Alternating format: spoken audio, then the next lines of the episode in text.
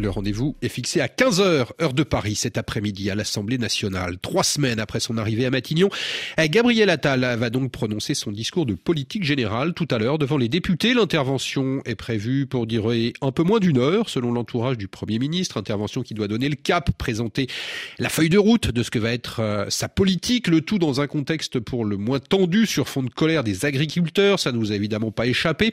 Alors pour décrypter cette situation un peu originale, nous sommes en ligne avec Erwan Lestrohan, bonjour. Bonjour. Vous êtes directeur conseil à l'Institut de sondage Odoxa, Erwan Lestron. Euh, le discours de politique générale, chaque Premier ministre y passe hein, en début de mandat. C'est un passage obligé ou bien c'est plutôt euh, une simple tradition, Erwan Lestron alors, c'est un, passage euh, obligé dans les, institutions de, la Ve République et dans son fonctionnement courant. Pour les Français, c'est pas un événement qui suivent nécessairement en direct, mais c'est un événement qui a du retentissement parce que ça suscite beaucoup de commentaires, de réactions, de débats dans la continuité du, discours et les Français seront particulièrement attentifs aux commentaires et aux réactions sur ce, sujet. Donc, ça nourrit quand même l'impression qu'ont les Français de leur Premier ministre. Euh, compte tenu de, de, la jeunesse de Gabriel Attal, Erwan Lestran, compte tenu aussi de, de son ancienneté finalement toute relative hein, en politique, est-ce que ce grand oral, il n'a pas quand même une, une importance encore plus grande euh, pour lui euh, par rapport à ses prédécesseurs? Alors, il a, il a une importance parce que ça va être l'occasion pour lui de nourrir la très bonne impression que les Français ont de lui. Aujourd'hui, l'a priori des Français à l'égard de euh, Gabriel Attal est très positif. Euh, plus d'un Français, autour d'un Français sur C'est ce que montre un sondage hein, que, que, publie votre, euh, votre organisation, Odoxa. Voilà, notre, sondage du jour. 48% des Français jugent qu'après ces deux premières semaines à Matignon, Gabriel Attal est un bon Premier ministre. C'est 19 points de plus que ce qu'on mesurait pour Elisabeth Borne avant son départ, mais surtout c'est un niveau très élevé dans la période actuelle où on parle beaucoup de tripolarisation du, paysage politique. On voit qu'il y a un soutien à Gabriel Attal qui est très élevé. Il a des forces d'image qui compensent certaines faiblesses du, euh, du, gouvernement. Il est jugé sympathique, ouvert au dialogue, proche des préoccupations des, Français. Donc il y a une très bonne impression qui reste à confirmer à travers ce discours qui va créer un lien aussi entre Gabriel Attal et les Français et pouvoir peut-être confirmer toute la bonne impression qu'ils avaient de lui. Et ça, est-ce que c'est pas un prérequis intéressant pour lui, compte tenu du, contexte hein, On le disait, la crise euh, dans le monde agricole, notamment avec ces blocages en ce moment autour de Paris et de plusieurs euh, grandes villes de l'Hexagone?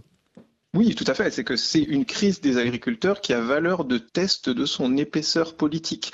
Il y a une, jeunesse de Gabriel Attal qui peut être perçue par certains, notamment ses détracteurs, comme un handicap pour sa fonction de Premier ministre. Là, il a l'occasion, sous les feux des projecteurs, pour son discours de politique générale et euh, pour, dans, le cadre de la crise des, agriculteurs, de montrer son, épaisseur euh, politique et sa capacité à fournir la réponse et à porter la réponse de l'exécutif. Mais est-ce que ce contexte, ça va pas faire euh, que son discours va être d'autant plus scruté, analysé, décortiqué, plus encore peut-être que celui d'Elisabeth Borne il y a deux ans? Elisabeth Borne était aussi attendue sur, son, sur, son, sur sa déclaration de politique générale parce que son, son, euh, sa nomination avait mis un certain temps à intervenir. Il y avait eu plusieurs hypothèses sur le, casting de la Première ministre.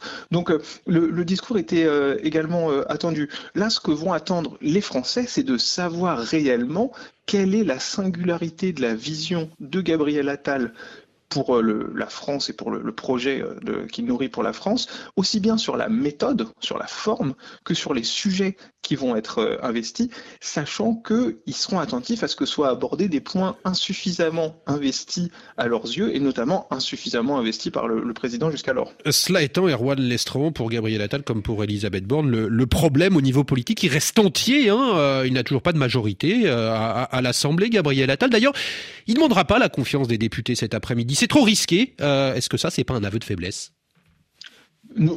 C'est un, aveu de, rationalité aussi, hein. ça dépend comment on, analyse les choses, mais c'est vrai qu'au-delà de cette question de, la forme et de la question du fond, il y a la question de l'attractivité vis-à-vis des autres forces politiques pour pouvoir construire des équilibres politiques parce qu'il est en situation de majorité relative. Alors cette ouverture au dialogue qui fait partie de ces forces d'image dans l'opinion des Français, ça va être aussi une de ces forces pour s'imposer à l'Assemblée nationale, mais nécessairement, dans son discours de politique générale, il ne va pas falloir braquer les différentes euh, forces euh, politiques, sachant qu'en plus, il y a de la friture sur la ligne avec les, républicains depuis la, loi immigration. Donc il y a des enjeux à ce, niveau-là aussi vis-à-vis des, forces politiques. L'absence d'un vote de confiance, Erwan Lestron, est-ce que ça pose pas quand même aussi un problème démocratique dans les institutions d'aujourd'hui?